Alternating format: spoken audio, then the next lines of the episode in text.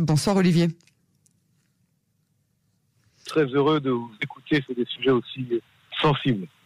Merci d'être avec nous euh, ce soir. Olivier, qu'est-ce que vous pouvez nous dire de plus sur cette mystérieuse attaque maintenant contre ce nouveau bâtiment de l'OIEA Alors voilà, d'abord, selon des sources internationales, et non pas, et non pas iraniennes directement, euh, donc des drones ou des, des éléments euh, volants euh, sans pilote auraient donc essayé de détruire un bâtiment qui fabrique en fait des centrifugeuses.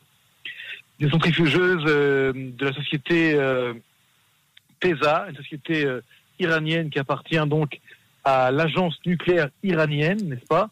Il faut savoir que les centrifugeuses sont partie centrale de la production d'uranium enrichi qui est la matière fissile importante pour ensuite euh, euh, fabriquer la bombe atomique, et que cette attaque, s'il a eu lieu, euh, on ne sait pas qui est derrière cette attaque, et si elle n'a pas eu lieu, est-ce qu'il n'y a pas ici de la part de l'Iran une volonté de montrer qu'elle a été capable de déjouer peut-être une attaque ou peut-être absolument rien?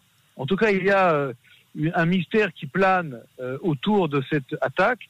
Ce qui est clair, c'est que et vous avez mentionné très justement les discussions actuellement qui ont lieu à Vienne ne sont pas encore terminées sur euh, l'aboutissement, oui ou non, d'un nouvel accord le nucléaire iranien. Mais ce qui est intéressant euh, de dire, c'est que il y a une lettre euh, qui est sortie il y a quelques semaines par des responsables israéliens qui dit que dans tous les cas de figure, l'Iran serait aujourd'hui à quelques mois, à trois mois en fait, de pouvoir produire, de construire une bombe atomique. Et l'arsenal nucléaire iranien serait à moins de deux ans. Et il y a aujourd'hui des, États, hein, des, intérêts de grandes nations ou d'autres nations de vouloir euh, soit réduire euh, la rapidité des processus de fabrication d'armes nucléaires iraniennes, soit d'empêcher euh, totalement que l'Iran obtienne la bombe atomique. Mais dans tous les cas de figure, encore une fois, la réaction aujourd'hui est également venue pas seulement euh, du négociateur allemand euh, pour ces euh, pour ces négociations, enfin le, ministre des Affaires étrangères qui est en charge également des négociations à Vienne sur le nucléaire, mais du président élu Ebrahim Raisi. tout à fait, qui est donc connu comme étant un ultra dur, un ultra radical.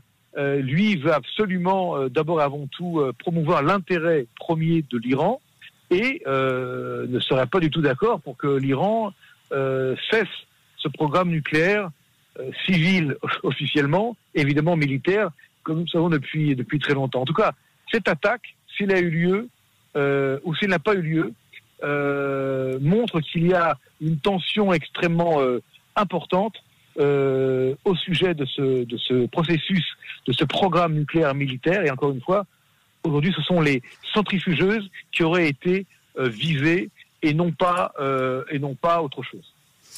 Très bien, merci beaucoup euh, Olivier Rafovitch pour cette euh, précision et à très bientôt sur Cannes. À très bientôt, merci.